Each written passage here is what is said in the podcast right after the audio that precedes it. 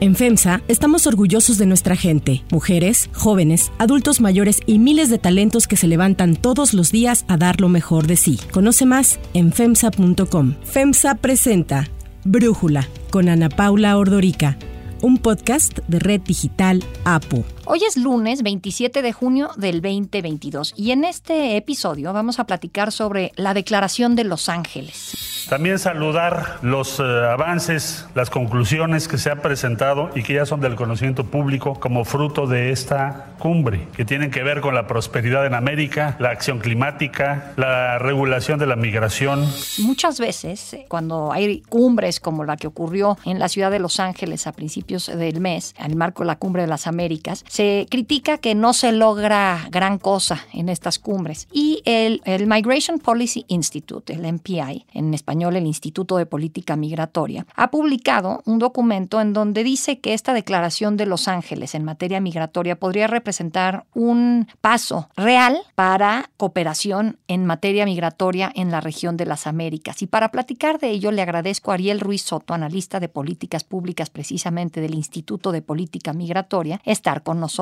Ariel, arrancaría primero preguntándote, siempre se habla de que en las cumbres no hay avance de ningún tipo. Y en la reciente cumbre de las Américas, quería preguntarte si viste algún tipo de avance en materia migratoria. Quizás lo, lo, más importante a resaltar sobre la cumbre fueron los compromisos que establecieron los países para dar a frente a la migración regional. Each of us is signing up to commitments that recognizes the challenges we all share and the responsibility that impacts on all of our nations, and that uh, that is take all of our nations, and this is I've learned by significant experience, can take all of our nations working together in partnership En el caso de México existieron tres puntos importantes que cabe la pena eh, platicar. El primero es de expandir el número de tarjetas para visitante fronterizo para Guatemala de, de 10.000 a 20.000 y también de abrir más eh, métodos, canales de inmigración laboral para otras personas de otros países, incluyendo Honduras, El Salvador. Esto no es algo nuevo en particular porque el presidente López Obrador lo había planteado antes. Se trata de dar opciones, de dar alternativas, de que quienes salen de sus pueblos en busca de trabajo tengan oportunidades de trabajo. Nosotros en México, a partir del día primero de diciembre, vamos a ofrecer empleo, trabajo a migrantes centroamericanos. Ese es un plan que tenemos, que el que quiera trabajar en nuestro país va a tener apoyo, va a tener una visa de trabajo pero esperemos ver que, se cumpla en los meses que vienen. Y por último, quizás también igual de importante es que México se comprometió a integrar a más de 20 mil refugiados en los siguientes tres años en México, no solamente en, términos de empleo, pero también de integración. Ya existe un programa pequeño, pero estamos hablando de, los 100, 200, 300 personas, que significaría un aumento muy importante de 300, 400 a 20 mil en tres años, disculpe. Y en ese sentido, preguntarte sobre el panorama de los migrantes. ¿Qué es lo que vemos actualmente. A cada rato se escuchan noticias de que es un número sin precedente, pero quisiera preguntarte pues, un poquito más de específico eh, sobre este número sin precedente, de dónde entran los migrantes a México, de dónde van a Estados Unidos. ¿Puedes dar ese panorama? Claro que sí. Primero hay que dividirlo en dos partes. La primera parte son los flujos que llegan a Estados Unidos. En esto tenemos que tener un poco de datos aquí que enseñan que solamente en mayo hubo 240 mil detenciones de migrantes en la frontera México-Estados Unidos, 240 mil. Muchas de estas no son de, migrantes mexicanos, aunque la mayoría siguen siendo mexicanos y centroamericanos, pero cada mes estamos viendo un aumento en el número de familias de otros países fuera de esta inmediata región. Me refiero a personas de Colombia, de Cuba, Nicaragua, Ecuador, Brasil, algunas de ellas de Haití, pero lo que cabe resaltar de esto es que entre más cambien los flujos en su composición, también cambian los retos y las necesidades que tenemos que cada país incluyendo México, brindarles a estas poblaciones. En México, eh, las cifras son las, son, las tenemos desde de enero a abril, y de enero a abril de este año, la Autoridad de Migración de México ha detenido a casi 109 mil personas entre enero y abril. La mayoría de estos son personas que viajan solos, pero sí existen entre ellos unos 26 mil que viajan en como familia o que tienen incluyen a menores de edad, los cuales no son, por ley de México, sujetos a una detención formal como se hacía antes. Esto debido al cambio de ley en México recientemente. En México igual también se ve el mismo cambio en el flujo y la composición, más personas de Cuba, Nicaragua, Ecuador y menos eh, quizás relativamente en proporción de Centroamérica, planteando por ejemplo Honduras y Guatemala. El Salvador eh, pienso que es el país que ha cambiado ya de unos años atrás a ser menos en, la proporción de flujos. Por ejemplo, hay más personas de Cuba o de Haití que pasan por México que salvadoreños. y los que he oído que hay muchos actualmente es este que ha crecido bastante es bueno los haitianos que decías venezolanos también. ¿Y por qué? Sí, los, los, venezolanos en particular son dos por dos razones. La primera es porque han y creo creo que todos eh, tenemos que entender que los flujos migratorios no solamente responden a las necesidades de la región, pero también a las políticas de Estados Unidos y de México. En este caso, para Venezuela, el índice de resoluciones de asilo son mayormente positivas. Si una persona venezolana se va a la frontera México-Estados Unidos y solicita asilo frente a la autoridad migratoria, tiene una probabilidad muy amplia, entre 80 y 90%, de que le otorguen un, refugio, comparado, por ejemplo, a una persona de Honduras o quizás de Guatemala que tiene mucho menos probabilidades. Esto significa que los venezolanos han identificado un canal para poder presentar su situación de asilo en Estados Unidos y también en México y por eso hemos visto el número más importante en los últimos meses. Pero algo aquí importante es que hasta finales del año pasado y principios de este, México no solicitaba una visa para Venezuela, lo que ya hace, y por eso más personas venezolanas ahora, en vez de, por ejemplo, viajar a Ciudad de México, a Tijuana, a Monterrey, están entrando por manera terrestre por la frontera con Guatemala, México, para poder así llegar a Estados Unidos. Ese es un cambio importante que también tiene otras consecuencias, claro. ¿Y qué, cuáles serían esas consecuencias? Uno, que si para la mayoría de las personas venezolanas es llegar a Estados Unidos su destino, esto genera uh, más presión en el sur de México, donde las personas de Haití, de Honduras y Centroamérica, que repito, son las que suelen tener menos probabilidad de obtener casos de asilo favorables en Estados Unidos, se están concentrando. Entre más presión y menos recursos existen en Chiapas, por ejemplo, esto resulta en más presión para salir de esa parte de México y, por ejemplo, como lo vimos hace unas semanas, en las caravanas que se dieron a cabo durante la cumbre. Esto es lo que me refiero. En el segundo plazo, también entre más personas venezolanas o de otro tipo de, por ejemplo, cubanos que se transportan por México para llegar a Estados Unidos, aunque no todos, algunos se quieren quedar en México, esos que llegan a, la frontera no tienen los recursos para poder estar en esas ciudades, porque las ciudades también tienen bajos recursos en algunos casos, y también no tienen los recursos para poder tener una vida oportuna en Estados Unidos si es que logran poder pasar al otro lado de la frontera. Oye, y esta insistencia del presidente López Obrador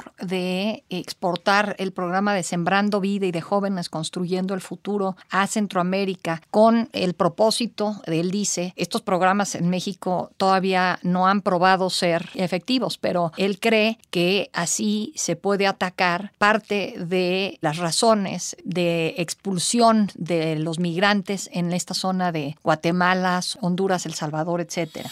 Hay interés de parte del gobierno de Estados Unidos en conocer este programa y también nosotros hemos insistido mucho en que se pueda aplicar este programa, replicar en Centroamérica.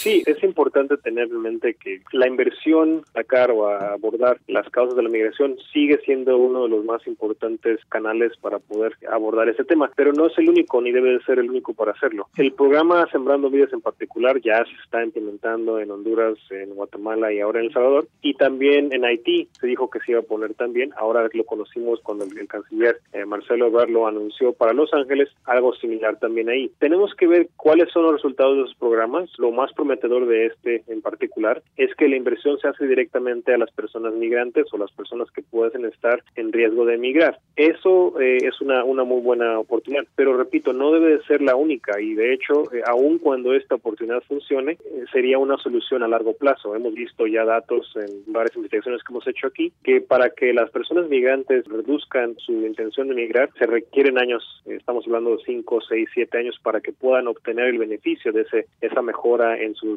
situación económica. Entonces, aún ese tipo de programas, cuando son más efectivos, duran tiempo en cambiar la intención de las personas migrantes y no serían, no deben de ser la única respuesta. Tenemos otros pilares importantes de la estrategia que se platicó en la cumbre en Los Ángeles. Sí, claro. Sinceramente, nadie pretende que existan soluciones de un día para el otro en un problema que es tan complejo, ¿no? En esta declaración de Los Ángeles, como se le llamó a lo que se firmó allá en la ciudad de Los Ángeles en el marco de la Cumbre de las Américas, pues estuvo ausente el presidente de México, el presidente de Guatemala. ¿Cómo sientes esto, Ariel, para darle solidez a esta declaración de Los Ángeles? En realidad eso fue una de las mayores preocupaciones que muchos teníamos al llegar a la Cumbre de las Américas, porque sin el liderazgo de los presidentes de México y de Centroamérica, especialmente de Guatemala, Honduras y El Salvador, se dificultan la agilidad de cómo implementar este tipo de, de acuerdos, este tipo de compromisos. Pero si bien lo vimos con el canciller y los demás que estuvieron ahí, de los otros países,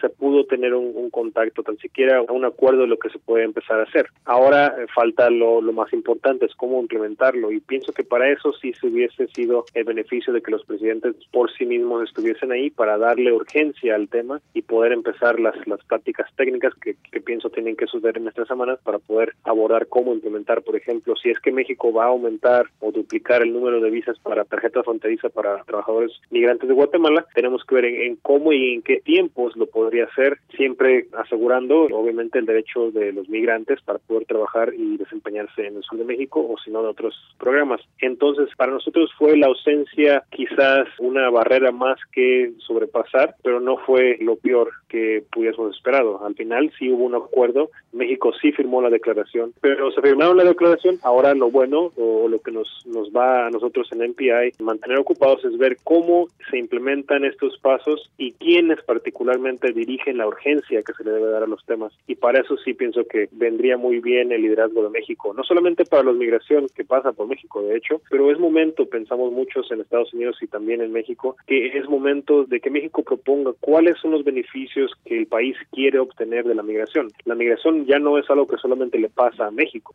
es algo que México puede aprovechar. Totalmente. ¿Y cómo sientes tú que lo podría aprovechar? Si tú estuvieras asesorando al gobierno mexicano, ¿qué le dirías en este sentido, Ariel? Tres cosas. La primera es, México le falta documentar la necesidad laboral que tiene en todas partes de México. Es un país que está creciendo, una economía que a lo mejor no ha aumentado al nivel que se esperaba en los últimos años, pero sí es una economía relativamente grande en Latinoamérica y requiere cambios para esa economía de migrantes. El segundo es cómo poder enfrentar el tema sociodemográfico. México, aunque sigue siendo una población relativamente joven, está envejeciendo. En 5, 7, 10 años, migración no va a ser, la migración a México no va a ser una opción, sino una necesidad de reemplazar la fuerza laboral del, del país en ciertas industrias, en particular, por ejemplo, cuidados de personas mayores, pero también en medicina, en tecnología, en computación, que pienso este es el mejor momento oportuno. Lo último que le, le recomendaría también a, a México y a otros países de Centroamérica y Latinoamérica, que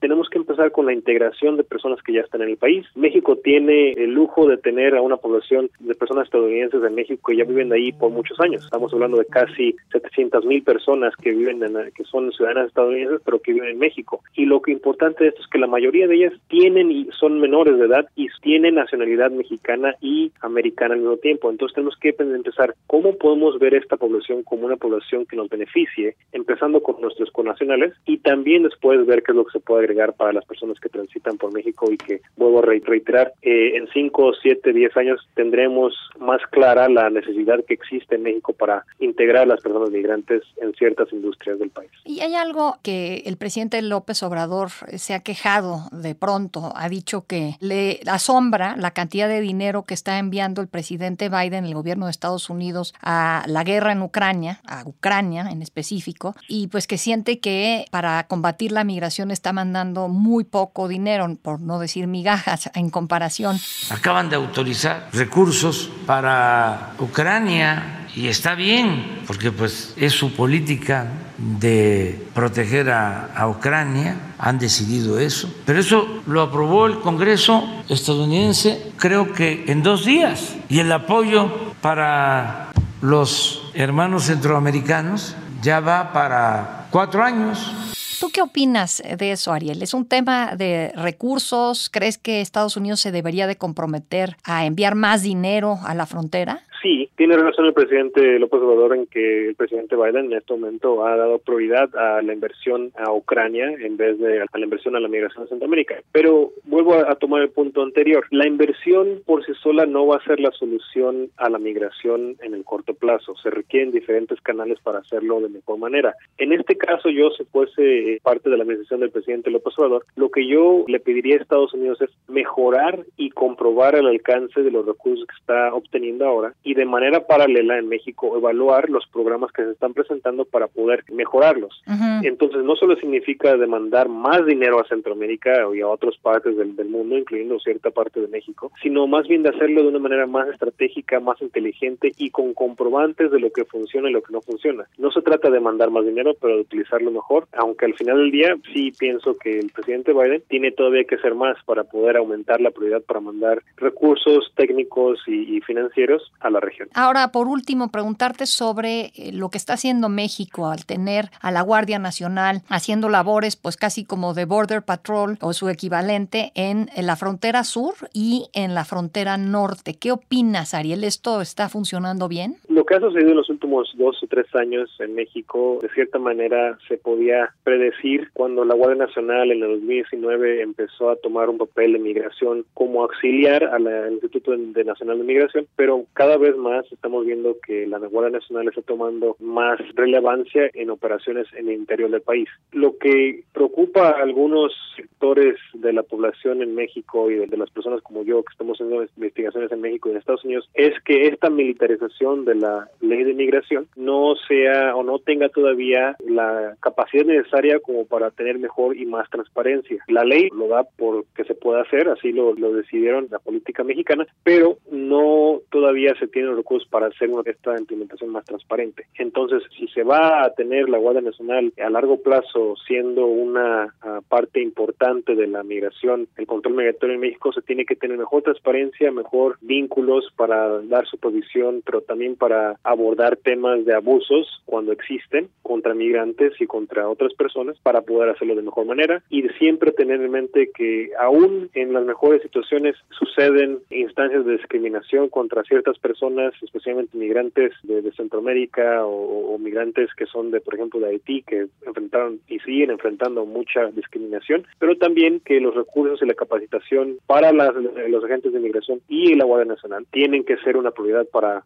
avanzar más este tipo de control migratorio. No solamente se tiene que aumentar el control y la contención, se tiene que aumentar la manera y mejorar la manera de cómo se supervisan ese tipo de operaciones y también tener una institución y consecuencias al abuso y discriminación que suele suceder en ciertos casos desafortunadamente. Ariel Ruiz Soto, muchísimas gracias por estar con nosotros en este episodio y darnos tu análisis. Yo soy Ana Paula Ordorica. Brújula lo produce Batseba Feitelson. En la redacción, Airam Narváez. En la coordinación y redacción, Christopher Chimal. Y en la edición, Omar Lozano. Los esperamos mañana con información más importante del día. Oxo, Farmacias ISA, Cruz Verde, Oxo Gas, Coca-Cola FEMSA, Invera, Torrey y PTM son algunas de las muchas empresas que crean más de 245 mil empleos tan solo en México y generan valor como parte de FEMSA. FEMSA presentó Brújula con Ana Paula Ordorica, un podcast de Red Digital APO.